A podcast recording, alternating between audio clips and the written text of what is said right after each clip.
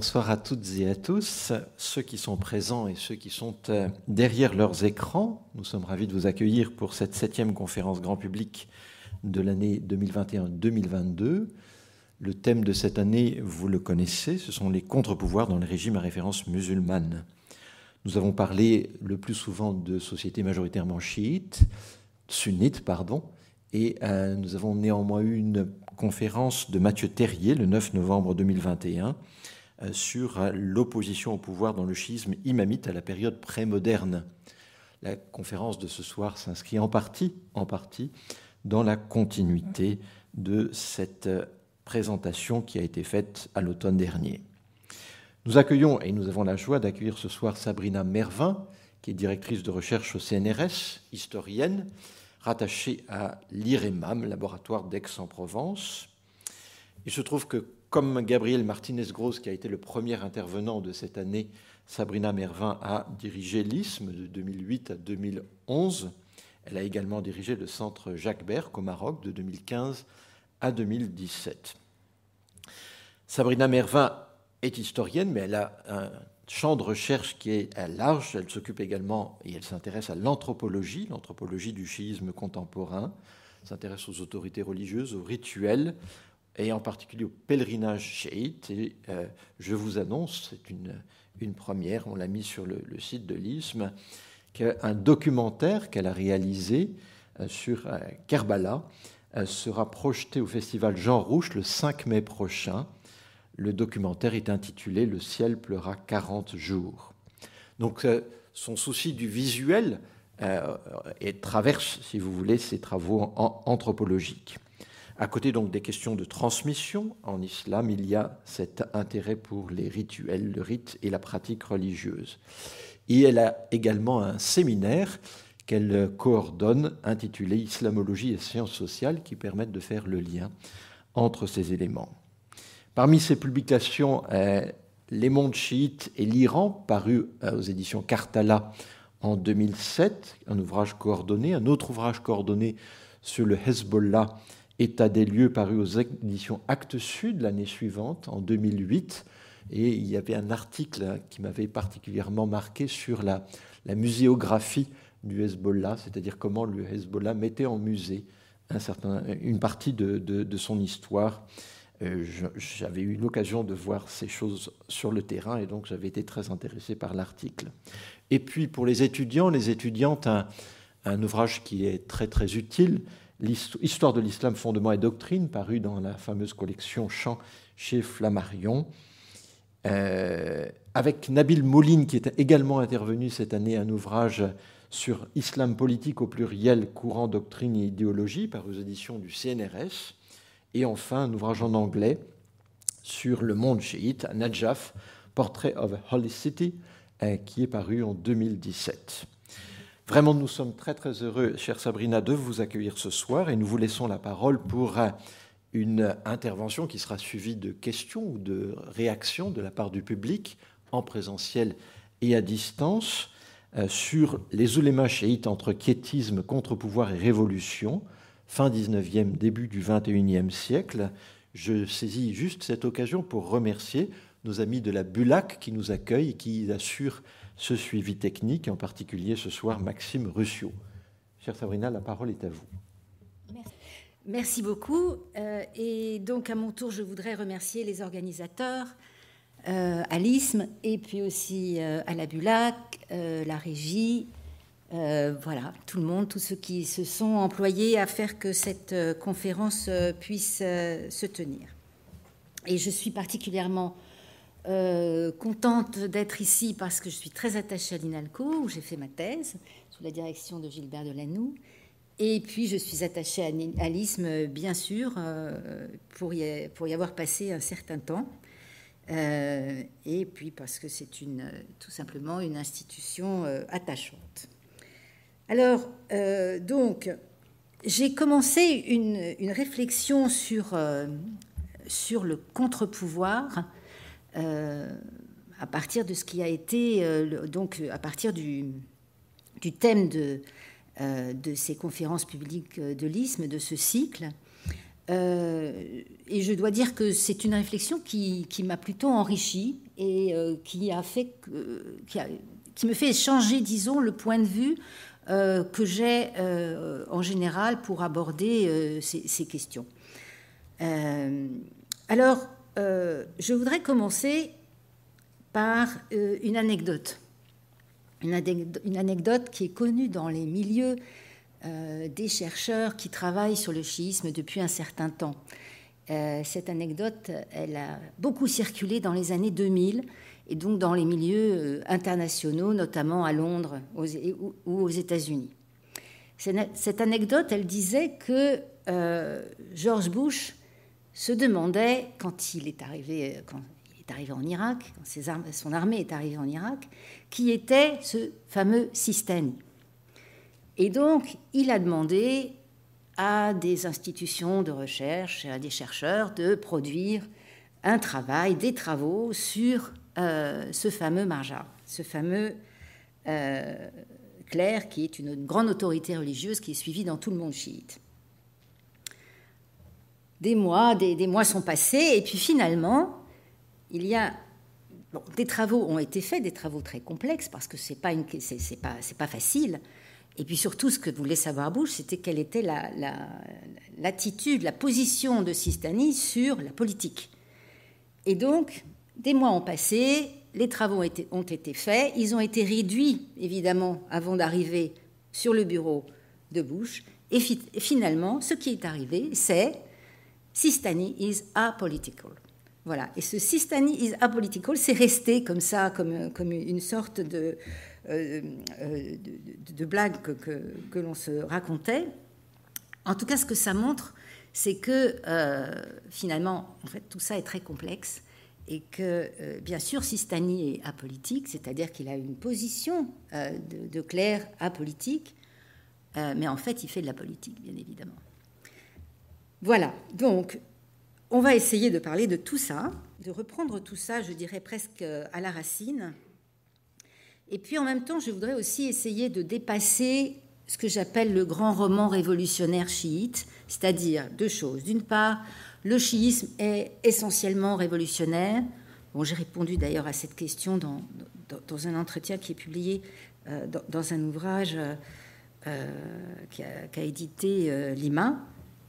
Euh, la question déjà me paraissait curieuse, mais en fait, c'est-à-dire que ça veut dire que euh, il y a des gens qui considèrent que le chiisme est dans l'opposition et révolutionnaire par essence, ce qui est bien sûr complètement faux. Deuxième chose à dépasser, c'est le grand roman révolutionnaire euh, qui est écrit par, par les acteurs eux-mêmes ou par les descendants des acteurs, qui essayent bien sûr de positionner euh, le chiisme et les clercs chiites comme euh, les fondateurs euh, de mouvements et puis ceux qui ont pris en charge l'opposition, la contestation, la protestation, notamment en Irak. Alors, je voudrais juste parler un peu de, enfin, donner quelques définitions euh, bon, la plupart d'entre vous euh, le, savent évidemment, mais bon, les oulémas, on sait bien, ce sont les spécialistes en sciences religieuses qui exercent euh, l'autorité religieuse. Et donc, comme je viens de le dire, dans le chiisme, ils ne sont pas forcément, ils sont contre le pouvoir, dit-on, pas forcément, on va le voir, et on va essayer de dépasser tous ces schémas. Après, une, un autre euh, terme, c'est le mot quiétisme. Alors, quiétisme, je l'ai mis entre guillemets euh, parce que justement, je ne suis pas tellement d'accord avec ce mot. C'est surtout que là encore, on est dans la réduction. Euh, quiétisme, il est souvent employé avec activisme comme un couple qui est mis en tension et qui tient lieu de concepts opératoires utilisés par les chercheurs avec plus ou moins de nuances dans les écrits scientifiques euh, mais aussi, euh, bien sûr, après, euh, utilisé dans la presse, et tout ça, disons, schématise et fige un peu les choses. J'ai même découvert une notice Wikipédia, Political Quiétism in Islam, donc le, quiétisme politique en islam.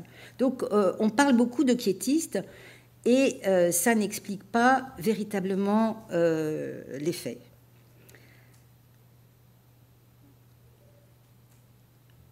Alors, bon, en résumé, les quiétistes seraient ceux qui, s'abstiennent de s'impliquer en politique et qui attendent le retour du mardi sans prétendre le hâter par des actes, et plus, plus largement ceux qui vivent en retrait du politique. Donc ceux-ci acceptent ou accepteraient de collaborer avec le prince en attendant euh, le retour de, la justice, euh, en attendant le retour du mardi. Donc ils ne se révoltent pas. Les activistes, eux, veulent faire advenir un ordre islamique en prenant part, d'une manière ou d'une autre, au processus et au gouvernement. Alors le quiétisme est présenté comme la tradition chiite, voire comme le chiisme véritable, non dévoyé, et euh, l'activisme comme quelque chose qui aurait été euh, implanté, et puis bon, euh, souvent implanté par l'Iran, de façon tardive et qui ne serait plus le, vrai schisme. Alors, on va bien sûr tenter de voir que tout ça est plus compliqué dès que l'on commence à faire de l'histoire. Alors, je voudrais revenir euh, très rapidement sur deux, points pour ceux qui ne sont pas, euh, ceux qui ne sont pas euh, familiers de ces questions.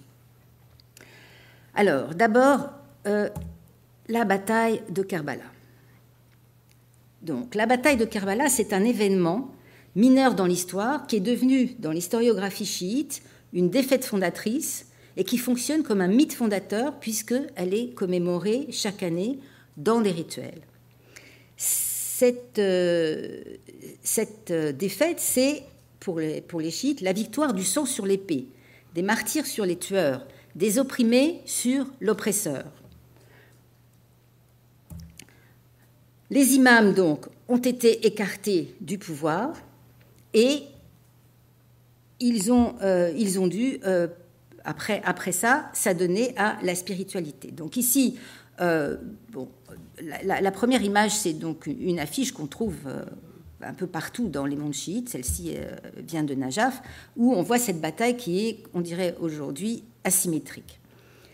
Euh, cette bataille, elle pourvoit le chiisme en, héros, en héros qui sont des modèles. là, vous voyez donc le, Hossein, le troisième imam, donc, qui a trouvé le martyr à, à droite. Au milieu, il y a Ali. Et puis, euh, à gauche, il y a Abbas, qui est donc le demi-frère euh, de Hossein, qui est l'un des héros de Karbala, qui a défendu euh, la famille sacrée et qui est mort pour, pour les protéger. D'autres héros, bien sûr, hein, sont, connus, notamment Zainab, et puis les, les, compagnons et des membres de la famille de Hossein. Donc cette, bataille, elle, donne un cadre euh, de réflexion et un cadre euh, d'action, on peut dire, à euh, certains mouvements dont on va parler plus tard. Donc, après cette bataille, qu'est-ce qui, est resté à, la, communauté chiite? C'est le quatrième imam qui n'est pas mort à Karbala, qui a donc pu continuer la lignée et euh, qui, lui, a laissé le pouvoir, comme ceux qui l'ont suivi euh, après, et qui s'est donc plongé dans la spiritualité. Il est souvent représenté en, train de lire le Coran. Et vous voyez donc dans cette image d'une procession euh, pendant les célébrations de Ashura à Nabatiyé, comment est représenté Zayn al-Abidin, c'est-à-dire enchaîné. Il a été fait prisonnier par l'armée omeyyade donc il s'adonne à euh, la lecture du Coran et euh, c'est lui donc qui va, qui va, être le, qui va pouvoir pérenniser la, lignée. Par ailleurs, ce que l'on voit aussi là, ce sont deux bras qui ont été tranchés, ce sont les bras de Abbas, c'est-à-dire que la communauté se trouve sans protection. Alors, c'est important de montrer ces quelques images parce que c'est effectivement ce euh, que l'on voit quand on va dans les, processions, dans les célébrations de Ashura ou même de, de l'Arbaïn, et, que, euh, et ces images ont donné et donnent encore de, quoi, de quoi réagir grâce au modèle, grâce aux héros, grâce à tout ce, tout ce qu'elles véhiculent. Et donc elles sont très populaires. Et c'est une véritable culture populaire dont il s'agit. À la fois, donc, il y a des images, des films, il y a des chants, etc. Voilà. Alors, donc, les imams ont renoncé au pouvoir, et ce euh, jusqu'à la sublimation avec l'occultation du XIIe. Pour gérer cette situation, depuis le Xe siècle, les, les oulémas chiites ont donc d'une part mis en place différentes formes d'accommodation avec les pouvoirs en place, soit par des écrits, soit par des pratiques, notamment le non-recours à la rébellion contre le prince, qu'il soit sunnite ou chiite d'ailleurs, et la collaboration avec lui, notamment dans le, cadre des impôts, voire en acceptant euh, des postes officiels quand ce sont des chiites qui sont au pouvoir, et ce, par exemple, sous les safavides. Alors, à la base, il y a dans les doctrines un traité, celui du, du Sharif el-Murtada, euh, qui est mort en 1044, et qui, euh, qui explicite la licéité de travailler avec un prince injuste euh, non moralement bon, non légitime. Euh, donc on peut travailler avec lui, mais ce prince, et ça c'est très important, n'en est pas moins considéré comme injuste. Le seul légitime euh, au pouvoir, c'est l'imam. Et l'imam, comme vous le savez, a disparu en 941, et donc il est absent, on attend sa réapparition. Tout cela avait été euh, expliqué, euh, raconté par, euh, par Mathieu Terrier en détail, donc j'y reviens, mais vraiment de façon très rapide. Deuxième chose, les oulémas ont effectué un travail sur les doctrines afin de pouvoir s'arroger les prérogatives de l'imam pour exercer l'autorité religieuse en son nom et guider ainsi la communauté. Dans un mouvement de rationalisation des doctrines, et de routinisation de l'autorité religieuse, ils en arrivent ainsi à exercer la représentation collective de l'imam, ce qu'on appelle la niyaba amma. Depuis le Xe siècle, des étapes marquantes ont jalonné l'histoire des communautés chiites. Chaque fois que des chiites approchèrent du pouvoir, ou y eurent accès, ils travaillèrent les doctrines, alors que les rituels spécifiques au chiisme se développaient et allaient vers plus de visibilité, une visibilité suscitant les interactions avec l'État. Je pense notamment à la gestion de l'espace public lors des processions. Ainsi de la période bouillide et surtout de la formation de l'empire safavide au début du XVIe siècle, qui fit du chiisme la religion de l'État et entraîna la chiitisation de l'Iran, ainsi que l'officialisation de fonctions religieuses assurées par des oulémas chiites. Alors là, je voudrais vous montrer que la gestion euh, de l'espace public, et voire des monuments, euh, lorsque les chiites sont au pouvoir, ils prennent vraiment cette gestion en main. Et là, euh, on voit donc ce qu'on appelle un imambara, c'est-à-dire, en d'autres termes, une Hosseiniya, un lieu de culte chiite où l'on célèbre la commémoration du martyr de Hossein. Euh, donc cet imambara a été construit en 1838 à Lucknow sous une principauté euh, chiite. L'irruption de la modernité, une modernité importée, et la présence de puissances européennes dans les trois empires, ottomans, Qajar et moghols, fut une autre étape décisive puisque les oulémas se durent de protéger l'islam et la communauté des agressions contre les influences extérieures. Depuis la fin du XIXe siècle, les acteurs de l'islam chiite se trouvèrent donc face à des faits qui les menèrent à réfléchir, à réagir, à s'insurger. Je vais donc vous parler de moments et de faits qui ont été déterminants. Pas tous, évidemment, je ne vais pas, être exhaustive, mais euh, il y a certains, faits euh, qui, sont vraiment importants. D'abord, la révolte du tabac en 1891 en Iran, Ensuite, la révolution constitutionnelle euh, de 1906 en Iran, qui inaugura un questionnement sur la compatibilité des doctrines de l'islam avec les outils d'un système politique démocratique.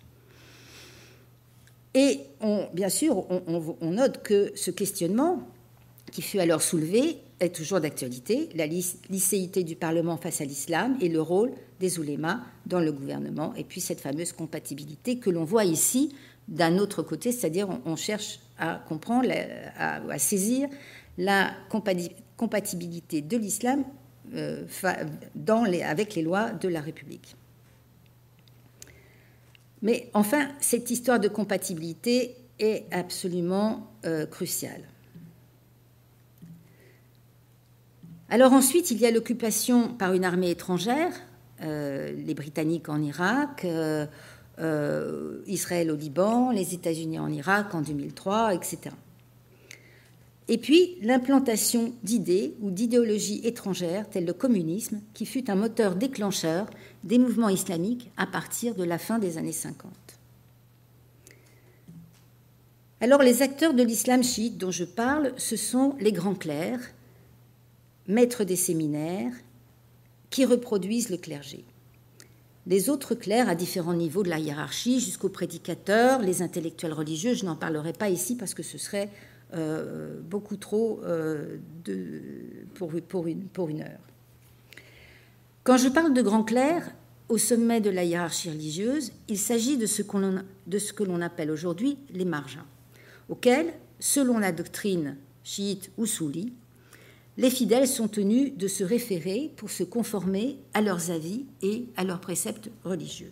Mathieu Terrier avait bien expliqué la, tension entre la doctrine oussoulique, donc ceux qui pratiquent l'ijtihad, et la doctrine des arbari, qui sont plus littéraliste par rapport aux dit des imams.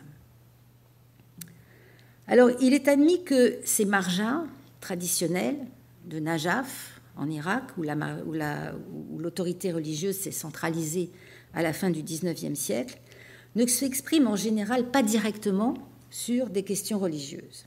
Ils publient sur des thématiques issues des sciences religieuses et se prononcent sur des questions de pratiques cultuelles liées au droit islamique.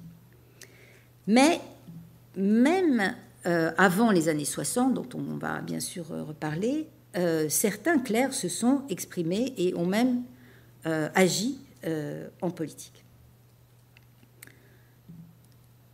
Et ensuite, à partir des années 60, des oulémas chiites se sont faits des idéologues et sont vraiment sortis du champ des sciences religieuses.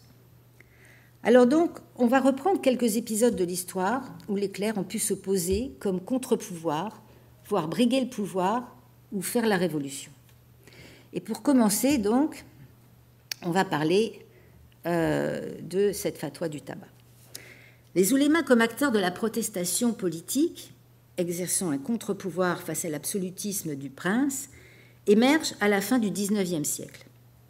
L'historiographie en a rendu compte parfois non sans difficulté, d'autant qu'une sorte de grand récit s'est développé, le grand récit dont je parlais tout à l'heure, qui fait euh, apparaître une partie des, des oulémas les plus actifs comme étant essentiellement révolutionnaires, s'inscrivant dans le modèle de Hossein et prenant vaillamment la tête de, protestations et de mouvements populaires contre l'oppression.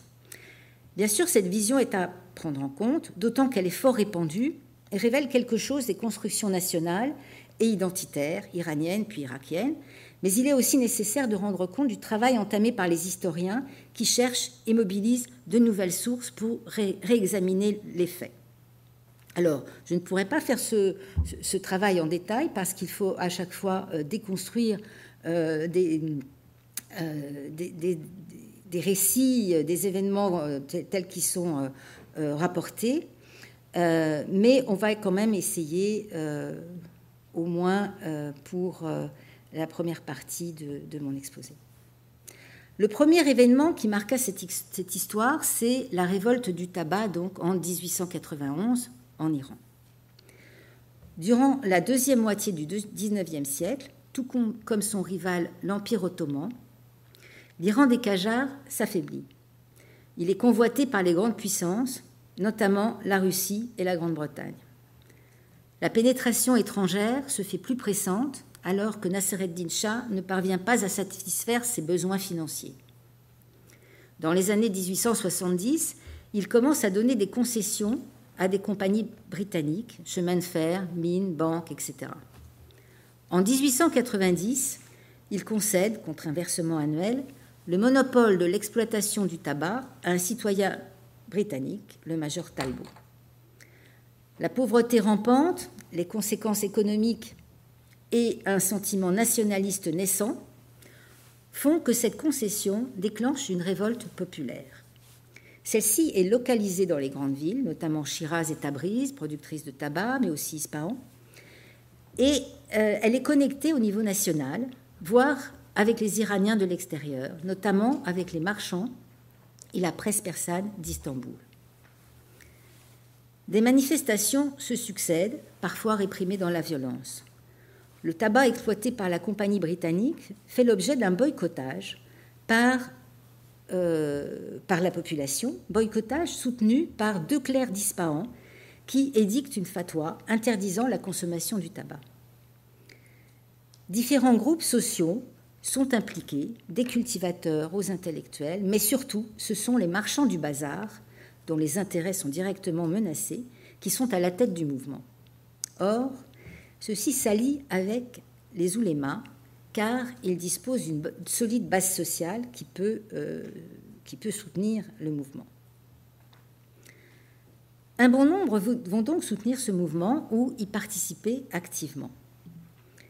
Finalement, en 1892, le chat sera contraint d'annuler la concession et de verser une compensation à Talbot, mais aussi aux victimes des exactions commises. Les événements qui, qui, se sont succédés pendant ces mois de protestation sont multisitués, riches et complexes. Un élément a été particulièrement retenu et mis en exergue, mentionné comme s'il résumait, voire comme s'il réduisait à lui seul tout le mouvement. Il s'agit d'une fatwa. En décembre 1891, le chef des Mouchtahides, donc le chef des grands clercs, ceux qui pratiquent l'Ishtihad à Téhéran, fait circuler une fatwa bientôt reproduite à 100 000 exemplaires. Celle-ci énonce que la culture, la consommation et le transport du tabac constituent un acte de guerre contre l'imam du temps, c'est-à-dire contre le Mahdi. Cette fatwa est attribuée à Hassan Shirazi, qui détient ce que l'on appelle alors la direction religieuse Riyasa Diniya chiite. C'est-à-dire qu'il a été reconnu par les grands maîtres des villes saintes, par les grands oulémas, comme le plus à même de guider la communauté et que ces préceptes sont suivis par un grand nombre d'adeptes. Donc c'est ce qu'on appelle aujourd'hui un margin. Après avoir enseigné à Najaf, Shirazi réside à Samara, en Irak voisin, où il a ouvert un séminaire et d'où il exerce son autorité religieuse. Donc vous voyez ici un dessin d'après photo de Hassan Shirazi. Le document originel de la fatwa n'est pas disponible. On dispose en revanche du texte qui a été copié et reproduit avec des, variantes. Notamment, on, en trouve une en ligne que euh, voici euh, devant vous ni signature, ni tampon pour authentifier la, fatwa, ce qui pourrait s'expliquer par le simple fait que le moyen de communication alors était le télégraphe. Alors, euh, pour rappel, c'est important la signature, car les fatwas sont en général signées, et non seulement signées, mais aussi tamponnées par leurs auteurs, Elles sont, qui, mettent leur sceau. À cette époque, et puis même aujourd'hui d'ailleurs, aujourd'hui, alors que tout tend, tout tend à la dématérialisation, les fatwas même celles publiées en ligne, sont d'abord écrites par le marja lui-même, signées par lui et tamponnées avec son sceau.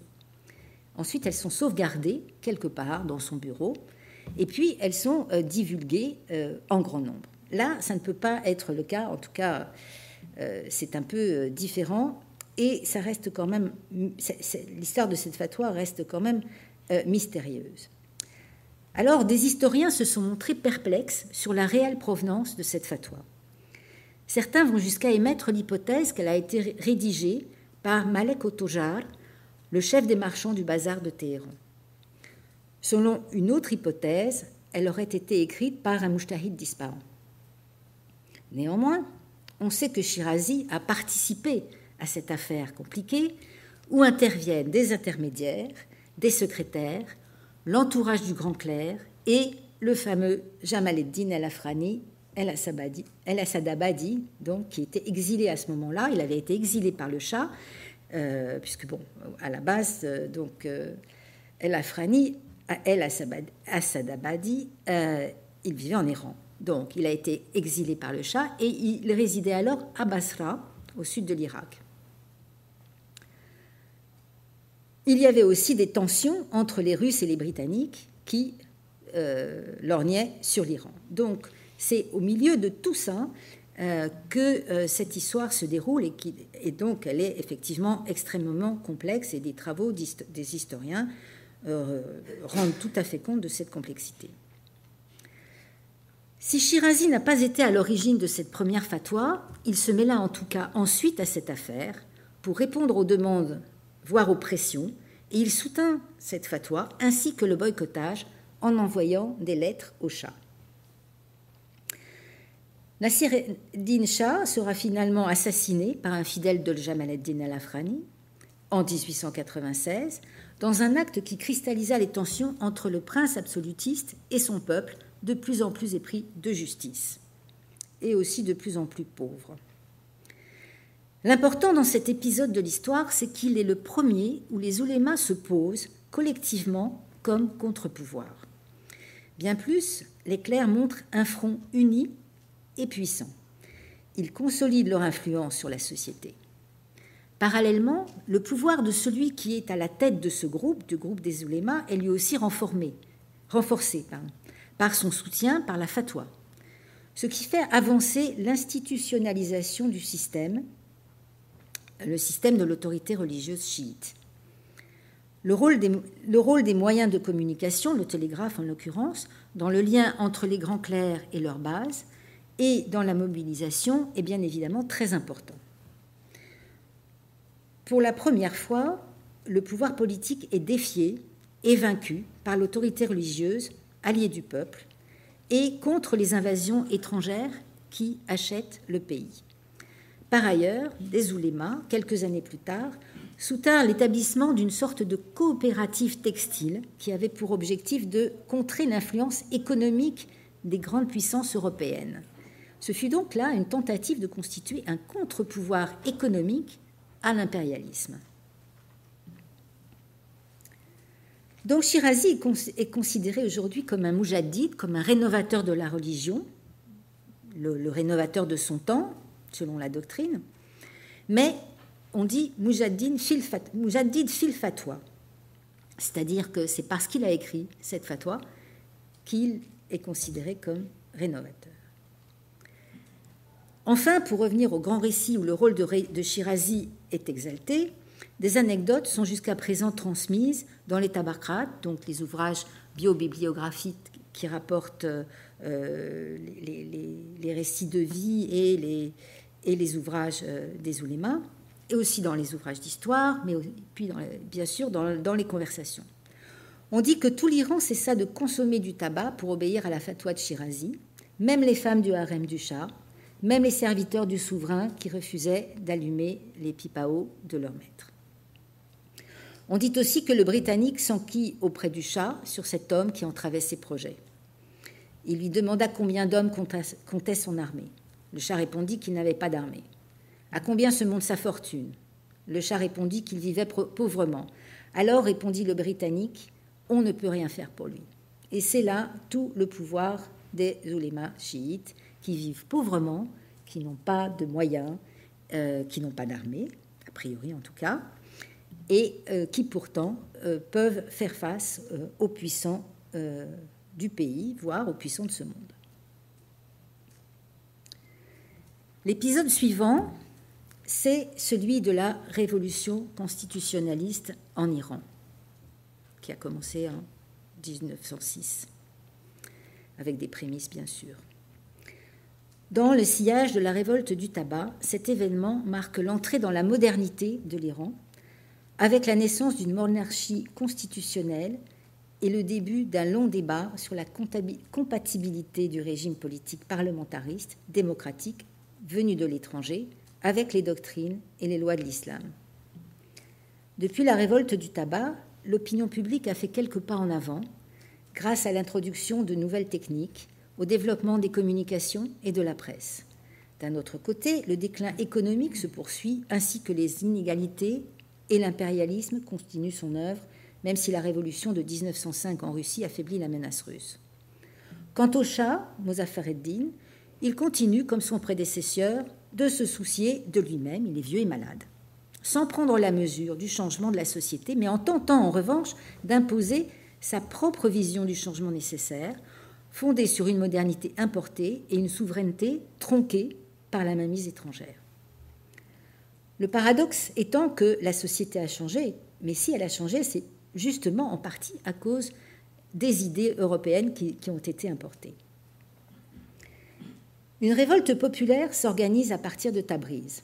Deux religieux sont tués en 1906. On les compare à Hussein, ce qui alimente la colère. Si le mouvement constitutionnaliste s'ancre dans les milieux intellectuels, irreligieux, pour reprendre le terme euh, utilisé par Niki Keddi, les religieux participent à la mobilisation des classes urbaines et s'allient avec les marchands, toujours lésés par la concurrence étrangère. Les oulémas demandent une maison de justice, puis un parlement. Ils obtinrent en effet, en 1906, la mise en place d'une assemblée délibérative qui rédigea une constitution. Mais le Shah mourut et son fils, Mohamed Ali Shah, prit une autre direction. S'appuyant sur différentes forces et sur les idées de clercs anti-constitution, il fait un coup d'État et abolit cette constitution. Il fait aussi bombarder le Parlement, puis le ferme. Parmi les oulémas qui se prononcent contre la Constitution, il y a Fazlallah Nouri, dont vous voyez ici euh, une photo. C'est le Sayed, celui, euh, c'est le Cher, celui qui a euh, un turban blanc. Et il considère que c'est une innovation blâmable, qu'elle reproduit le système des infidèles et bafoue donc la loi divine, seule loi de l'islam. D'un autre côté, les constitutionnalistes parle de mashruta, donc de limiter le pouvoir du prince, alors que lui, il parle de mashrua, c'est-à-dire un système régi par la loi divine. Le mouvement se poursuit et pousse le monarque à abdiquer en faveur de son fils en 1909. Nouri est exécuté par les révolutionnaires, mais le chat revient sur son trône en 1910. Cette histoire, fort riche, je la résume ici euh, vraiment euh, euh, de façon très rapide. On la trouve dans les, travaux de Vanessa Martin ou bien même de Yann Richard. Et ce qui va nous intéresser plutôt, c'est la position des oulémas particulièrement des mouchtahids de Najaf qui soutinrent la, la, Constitution. À leur tête, il y a Hossein Terani, Abdallah Mazandarani et surtout Mohamed Kazan Khorasani. Euh, celui-ci euh, euh, est à la direction religieuse. Bon, les autres aussi sont de, de très, grands clercs. Hein. Il y a à ce moment-là, disons, une, concurrence après la mort de Shirazi entre, entre les, les grands oulémas. Najaf est alors vraiment devenu le centre du chiisme. Les oulémas d'Iran ont moins de prestige et de savoir en sciences religieuses. La vie de Khorasani et de ceux qui publient des manifestes compte beaucoup. Il envoie des télégrammes aux chefs de tribu, aux dirigeants et adresse un conseil en dix points au Shah en 1907. Il lui demande de protéger l'islam, de, promouvoir les industries locales et la science moderne, de mettre fin à la domination étrangère, etc. Ce qui ne l'empêchait pas par ailleurs de jouer sur les relations diplomatiques avec les puissances étrangères pour faire passer ses idées et critiquer le prince. Son secrétaire, Mohamed Hossein Naini, mort en 1936, rédige un traité qui est publié en persan à Bagdad, l'éveil de la nation et la purification de la religion. Euh, il, euh, publie enfin, ce traité est publié entre l'abrogation de la Constitution et sa restitution. Ce traité s'emploie à y prouver que la Constitution est en accord avec la loi divine en s'appuyant sur le Coran et la Sunna. Ils fustigent l'absolutisme. Ils font donc limiter en cette période d'occultation le pouvoir du prince qui, de toute façon, est usurpé. Ce traité est désormais réédité et connu, mais il a été, euh, euh, disons, mis sous, le, mis sous le boisseau pendant un moment. D'autres traités ont été rédigés par des oulémas, notamment en Iran, qui sont moins connus parce qu'ils sont beaucoup plus localisés, mais ils sont, euh, ils sont étudiés par euh, des historiens. Et euh, on rêve d'avoir un, ouvrage qui, qui reprenne tous ces traités parce qu'ils sont extrêmement riches et diversifiés dans la manière de traiter ces questions. Revenons sur Khorasani et arrêtons-nous sur ce personnage que l'on a donc surnommé le père des libéraux, euh, en fait, il est euh, ce qu'on donc ce qu'on appellerait aujourd'hui un marja, euh, reconnu parmi les grands mouchtahids de Najaf pour sa maîtrise des outils permettant de pratiquer l'ishtirad et surtout, il forme des centaines d'étudiants et il produit un ouvrage de, principes de droit islamique, dont Usul al-Fiqh, qui s'intitule Kifayat al-Usul, ce qui suffit en matière de principes du droit islamique. Cet ouvrage constitue jusqu'à aujourd'hui euh, un livre majeur dans le cursus des sciences religieuses chiites. C'est même une épreuve ultime, en fait, avant le troisième cycle qui mène à l'Ijtihad. C'est un des derniers ouvrages que l'on étudie. Parce qu'une fois euh, parvenu à l'Ijtihad, enfin au, troisième cycle où l'on est censé euh, se préparer à, la pratique de l'Ijtihad, euh, on, ne traite, on, ne lit plus des ouvrages avec des clercs, mais avec le professeur, mais on, traite à chaque fois une question. Le, professeur lance une question et ensuite elle est discutée. Donc ça veut dire qu'il faut connaître tous les ouvrages. Et celui-ci est l'un des derniers, avec ceux de Mortada el-Ansari, à être étudié. Cet ouvrage est difficile. Il est truffé de termes philosophiques euh, parce que euh, était non seulement un mujtahid, mais il était aussi un philosophe. Enfin, un théosophe, hein, euh, bien sûr. Et lui aussi a été considéré comme un mujaddid, comme un rénovateur euh, de son temps. Parallèlement à ça, Khorasani a fondé trois écoles religieuses à Najaf et il a soutenu, et même soutenu financièrement, la création d'écoles profanes ainsi que la création de journaux. D'où donc euh, son surnom de euh, père des libéraux. Donc on a déjà là des exemples de grands clercs euh, qui sont capables de négocier avec des politiques, qui sont très savants par ailleurs, qui veulent être proches du, peuple et qui s'interrogent sur la forme du gouvernement juste dans la période d'occultation et dans leur société. Ils s'interrogent aussi sur leur propre rôle, comment exercer leur influence pour garantir la conformité des lois humaines avec la loi de Dieu. Donc ici, vous avez euh, des photos de, donc de Khorasani, de Nouri qui a été donc euh, euh, pendu par les révolutionnaires, et puis de Berbahani qui lui a été tué il, a été fait, tuer par, euh, par, le Shah, il est mort en 1910. Il avait, participé au euh, deuxième euh, Parlement.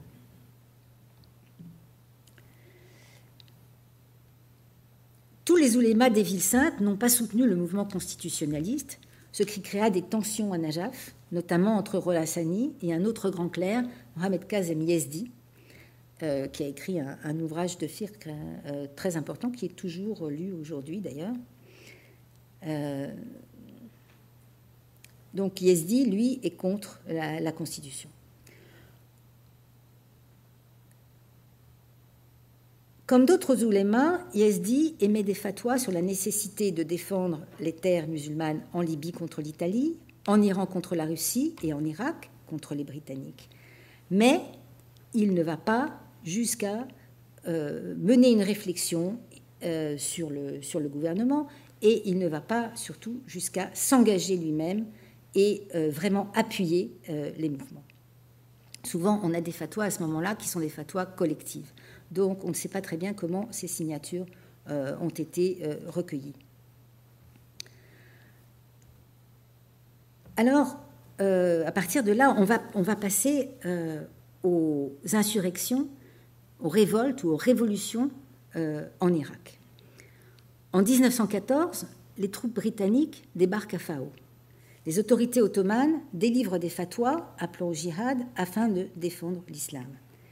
Les oulémas chiites font de même et appellent au soulèvement aux côtés des forces ottomanes. La ville de Najaf est assiégée et se révolte en 1918 en réaction à l'occupation britannique. La révolte échoue, faute notamment de pouvoir mobiliser les tribus, les tribus, qui sont euh, dans le Moyen euh, Euphrate. Il semble que Yezdi ne se soit pas vraiment engagé dans cette, dans cette résistance. Comme d'autres ulémas, il est très réservé sur l'engagement des clercs dans les luttes politiques. Les Britanniques, bientôt, occupent le pays et la résistance se remet en place dans différentes régions cette fois. Et cette fois, des oulémas chiites vont participer activement au combat, alliés aux notables urbains et aux tribus. Après la désignation des Britanniques comme puissance mandataire sur l'Irak, ils réclament l'établissement d'un État indépendant, arabe et islamique. Le Marja, Mohamed Taqi Shirazi, conduit ce qui va être appelé la révolution de 1920 au plan politique et même militaire. Le cher Merdi el-Khalisi va d'ailleurs jusqu'à suivre un entraînement militaire pour donner l'exemple aux combattants. Et puis, donc d'autres euh, moins, avancés dans la hiérarchie des oulémas vont euh, combattre eux aussi. Après la défaite des insurgés, les Britanniques exilent de nombreux oulémas, notamment en Iran. Certains d'entre eux s'installent à Rome, comme Abdul Karim Hayri, qui va y refonder euh, le séminaire et donc redonner à la ville le, statut de centre de savoir religieux. En Irak, les clercs, exclus du pouvoir, sortent affaiblis de cette bataille, qu'ils ont donc perdue, et se replient sur leurs fonctions religieuses. En Iran, après le coup d'État de Reza Shah Pahlavi, ils se consacrent aux affaires religieuses aussi. Pendant une trentaine d'années, les débats qui agitent les milieux des ulémas portent plutôt sur des questions de réforme, de réforme interne du groupe, s'interrogeant sur la nécessité de s'ouvrir au monde extérieur, de moderniser le séminaire, d'y introduire des sciences profanes, etc. Alors là encore, on a des débats, il y en a qui sont pour, il y en a qui sont contre, et en fait, c'est la tension entre les deux qui fait avancer euh, les choses. En fait, la modernisation des milieux cléricaux, qui se fait quand même, le développement des communications, l'ouverture au monde par la, lecture des journaux, vont permettre aux, oulémas de se positionner de nouveau dans la sphère politique en écrivant, mais en écrivant cette fois différemment. Plus pour des oulémas, mais en, mais en s'adressant à d'autres publics, notamment dans la presse. Et plus seulement des ouvrages de sciences religieuses, donc des sciences religieuses traditionnelles, mais aussi euh, des ouvrages qui, vont euh, avoir pour objectif de s'adresser à un public euh, lettré, intellectuel, etc. C'est ainsi qu'ils vont réagir à la propagation du communisme et de là proposer d'autres solutions aux problèmes de la société. Et donc, l'étape suivante, c'est la réaction, les réactions au communisme, qui en fait vont euh, tout simplement déboucher sur euh, la naissance des mouvements islamiques. En Irak, en Iran, euh, au Liban, le communisme fait des adeptes, jusque dans les rangs des familles cléricales, dont certains fils se convertissent, convertissent au marxisme. Même à Najaf, dans la ville sainte, de jeunes porteurs de turbans les enlèvent pour embrasser le communisme. Les grands clercs réagissent en fondant la Société des oulémas afin de s'organiser et de proposer une alternative à la jeunesse. Le marja de l'époque, à ce moment-là on peut parler de marja, Morsen el-Hakim émet une fatwa déclarant tout lien avec le Parti communiste illicite.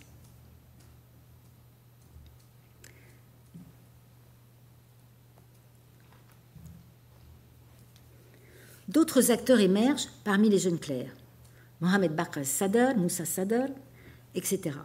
Alors, notamment Mohamed Bakr Sadr à ce moment-là en Irak. On va revenir sur lui. simplement pour s'arrêter sur cette image, donc il s'agit de ce que l'on a souvent appelé les trois sadrs dans la communication politique chiite, à savoir Mohamed Bakr à gauche, Moussa au milieu et Mohamed à droite. Alors, Mohamed Bakr Sadr, il est membre de la Société des oulémas, créée, par euh, euh, le, Marja Morsen el-Hakim. C'est un proche d'El-Hakim, il est aussi proche de ses fils, bien sûr. Euh, et il va, il va d'abord écrire dans la revue de cette association qui s'appelle La Droit, Les Lumières, et donc il signe les cinq premiers éditoriaux de cette revue.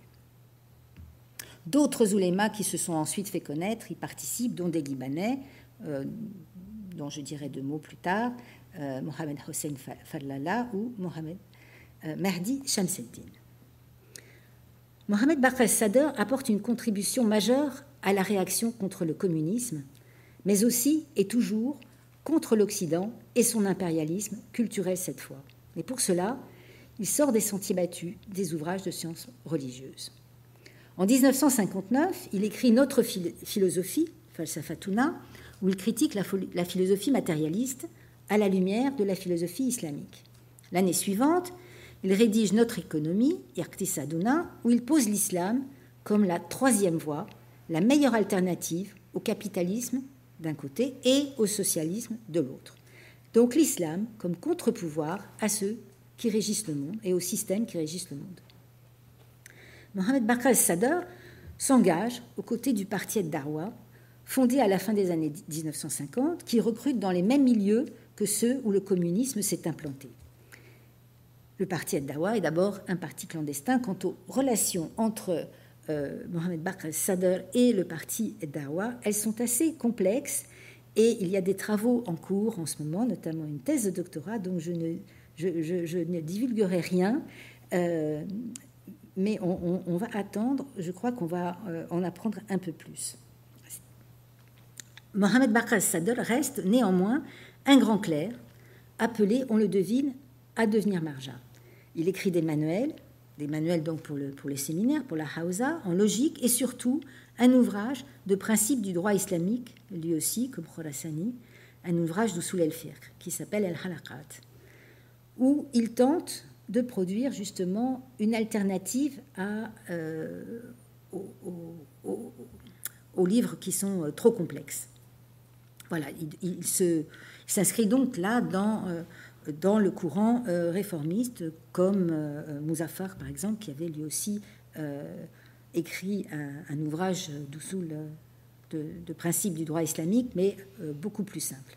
Donc lui, il va il va euh, quand même donner une autre, disons une autre, un autre apport sur les usul el -Fir. Et l'ouvrage est au programme des écoles réformées. Et même maintenant, il commence aussi à être étudié dans, euh, dans le séminaire traditionnel, euh, par exemple à Najaf. Dans les années 1970, les militants islamistes chiites sont réprimés par le pouvoir bassiste. La protestation se fait au grand jour et entraîne arrestation, exécution, exil. La répression s'intensifie en 1979 à cause de la réussite de la révolution en Iran.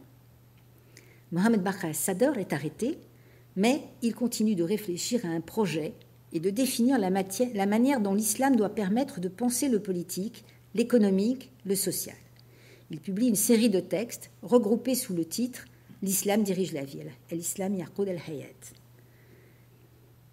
Par ailleurs, pour répondre à une question envoyée par, des oulémas libanais, il rédige une note préliminaire pour le projet de constitution en Iran.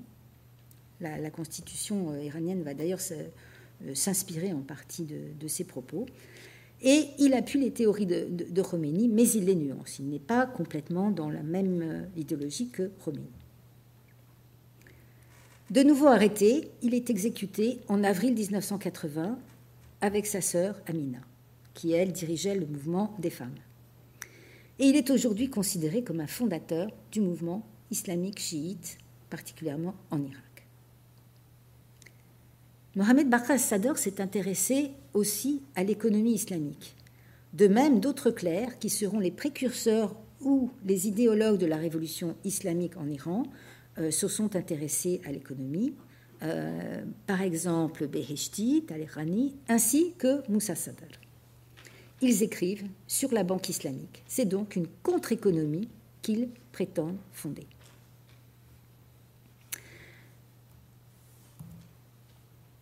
Alors maintenant, on va parler de Moussa Sadr, qui est un bel exemple de euh, contre-pouvoir. Il est proche de Mohamed Bakr, ils, se, rencontrent, hein. ils se sont bien connus, ils sont cousins et ils sont aussi beaux-frères. Voilà, il y a eu des échanges matrimoniaux, comme très souvent euh, dans les familles d'où les machites. Moussa Sadr sera lui aussi stoppé dans son ascension puisqu'il disparaîtra en Libye en 1978. Alors, euh, c'est un Iranien, il est formé à Rome, mais aussi à Téhéran, puisqu'il est formé à, l'université en économie. Euh, et ensuite, euh, il retourne aux sciences religieuses, où il n'avait pas tellement l'intention d'aller au début, mais enfin, il est retourné, c'est la pression familiale. Et en fait, c'est euh, donc euh, l'un des premiers clercs chiites à suivre, une double formation. Après Najaf, il va s'installer au Liban en 1959, envoyé par les Marjas, et pour succéder à un cousin, Abdel Hossein Sharafeddin, installé à Tyr. Moussa Sadr est donc le représentant des Marjas euh, de Najaf. Il est leur wakil, mais il ne va pas se contenter de cette position. Il va agir pour la communauté chiite du Liban. D'abord, il fonde le Conseil supérieur islamique chiite en 1967, qu'il préside à partir de 1969, afin que la communauté soit représentée face à l'État. Celle-ci est alors défavorisée et Moussa va œuvrer dans deux directions. D'une part, pour faire reconnaître les droits de la communauté chiite au Liban, revendiquer le développement économique des régions chiites, et parfois en allant contre le pouvoir des notables traditionnels. Alors, je vais le citer, je considère l'action politique ou sociale comme une partie de ma mission religieuse, car la foi en Dieu, comme je la conçois, n'est pas séparée du jihad sur, sur la voie de l'objectif qui est servir les gens et atténuer les souffrances. Ainsi, en 1974, il fonde le mouvement des déshérités. C'est l'image que vous voyez. Ensuite, la deuxième direction qu'il prend, c'est la lutte contre Israël. Alors qu'il refuse de voir ses partisans prendre les armes à l'intérieur du Liban, on est à la veille de la, de la guerre, il les incite à s'armer contre Israël. Et il déclare Je vous demanderai de créer des camps d'entraînement dans la Beka et au sud, et je m'entraînerai avec vous. Et puis Moussa Sadr fonda donc euh, les bataillons de la résistance libanaise à Mal, qui, comme vous le savez, euh, existe encore. Mais lui, au Liban, pour, revendiquer euh, ce, qu'il a à, demander à l'État, euh, il pratique la grève de la faim. Moussa Sadr, euh, par ailleurs, a recours au message de Hossein. Il dit qu'il faut cesser de pleurer sur le martyr de l'imam pour se lancer dans l'action en suivant son modèle. Et bien sûr, comme vous le savez, il y a un autre acteur qui va recourir à ce discours, c'est euh, Khomeini, s'inspirant, comme l'avait fait d'ailleurs Moussa Sadr, de, de, de Shariati.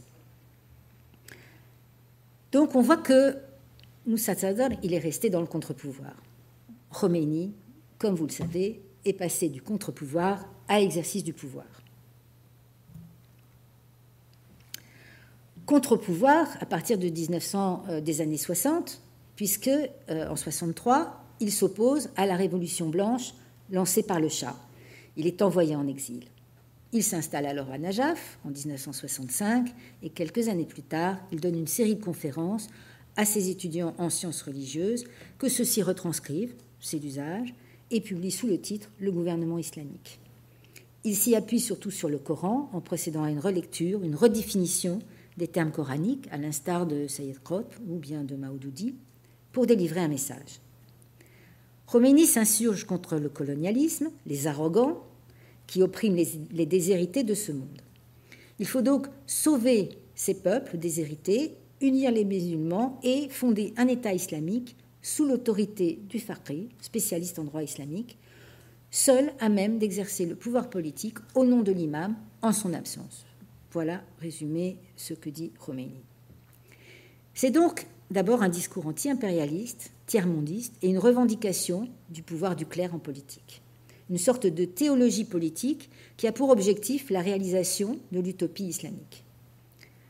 Rappelons que Khomeini est non seulement faqih, donc euh, juriste, théologien, mais aussi théosophe. Il a enseigné la gnose chiite, à l'Irfan, à la Hausa, au séminaire de Najaf. C'est là où euh, il y a une rupture avec euh, ce, qu'a rapporté Mathieu Terrier lors de sa communication. C'est quasiment la théosophie, en tout cas une vision de la théosophie chiite qu'il veut mettre aussi au service du pouvoir. Donc, comme vous le savez, cette utopie s'est concrétisée, n'est plus qu'une utopie du tout. Donc, il y a une république euh, islamique qui a mis les clercs euh, au pouvoir. Alors, bien sûr, c'est beaucoup plus compliqué que cela, puisque certains clercs ont l'autorité religieuse, puisqu'ils sont suivis par, euh, les, par, les, fidèles, mais, mais ils sont, non seulement ils ne sont pas dans les rouages du pouvoir, mais en plus ils sont contre ce pouvoir. Il y a en Iran des marjas, et même déjà sous Khomeini, et encore plus sous Khamenei, qui refusent cette nouvelle forme d'autorité, qui se mettent dans l'opposition, et bien sûr à commencer par Ali Montazeri, qui était désigné par Khomeini comme son successeur, euh, puis démis, et euh, qui fut placé ensuite en résidence surveillée. Donc parmi eux, il y a des clercs traditionnels qui se réclament de l'école de Najaf, même s'ils enseignent à Qom, donc l'opposition Najaf-Rome, euh, bon, parfois ne, fonctionne pas si bien. Et puis il y a euh, des clercs réformistes, souvent d'anciens révolutionnaires, devenus critiques, qui récusent le concept de wilayat al-faqir, tel que l'a conçu Khomeini, et son application. Un exemple, c'est Morsen Kadivar, qui, euh, a, été, qui a écrit sur un, ouvrage pour rendre compte des différentes théories de de Wilayat el-Farqi, euh, qui a été dans l'opposition, euh, qui était un, enseignant à Tarbiyat Modaris à, Téhéran. C'était un, clerc, donc un fakir, qui était un, un disciple de, Montazeri. Euh, bon, il est devenu le, la tête pensante du mouvement vert et il a été obligé de s'exiler. Maintenant, il est aux États-Unis, il enseigne dans une université. Ensuite, vous avez des clercs non iraniens qui ont critiqué le concept, et euh, ce euh, très tôt, euh, au Liban notamment, Mohamed Jawad Mournier, et puis ensuite Shamseddin, Mohamed Mehdi Shamseddin, qui a donné son autre, une autre version de, de la walaya en parlant de walayat el-umma, ou wilayat el-umma, donc de la nation. Je vais aller plus vite parce que l'heure tourne. Oui, d'accord. Alors, donc, on a, euh, je voudrais reprendre une analyse de Sajad Rizvi euh, qui dit que, euh, en parlant de l'Iran, que l'autorité routinisée de l'État a en fait institutionnalisé l'absence de l'imam et ses implications politiques.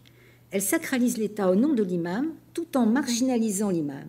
L'idéologie révolutionnaire n'était pas un simple rejet du libéralisme, mais un rejet de la walaya au nom de la walaya. Donc c'est bien Sajad Rizvi qui parle et qui est lui-même, euh, je dirais, euh, euh, impliqué, qui est, est philosophe et qui donc critique par rapport à, l'apport de, de Khomeini et, par rapport à ce qui s'est passé. Donc les clercs sont au pouvoir, mais certains dans les rouages de l'État, mais parmi les clercs qui sont en, Iran, certains se sentent plus proches de l'école de Najaf, donc traditionnaliste, avec une implication en politique limitée, limitée aux situations graves, limitée à la défense de la nation, à la défense de l'islam et aussi à la défense du séminaire, parce que ça c'est très important, c'est quelque chose qui revient souvent. Euh, il est important pour les oulémas de défendre la Hausa euh, parce qu'elle pérennise tout simplement leur propre leur groupe et puis parce qu'elle euh, permet de, de continuer de, de défendre la, loi divine et, et, de la, et de la décliner pour les fidèles. Alors j'aurais voulu parler de, d'autres clercs et puis surtout euh, j'aurais voulu terminer par Alice Sistani. Apparemment, je n'ai pas le temps, euh, mais on va peut-être en parler pendant la discussion. Voilà. Je vous remercie.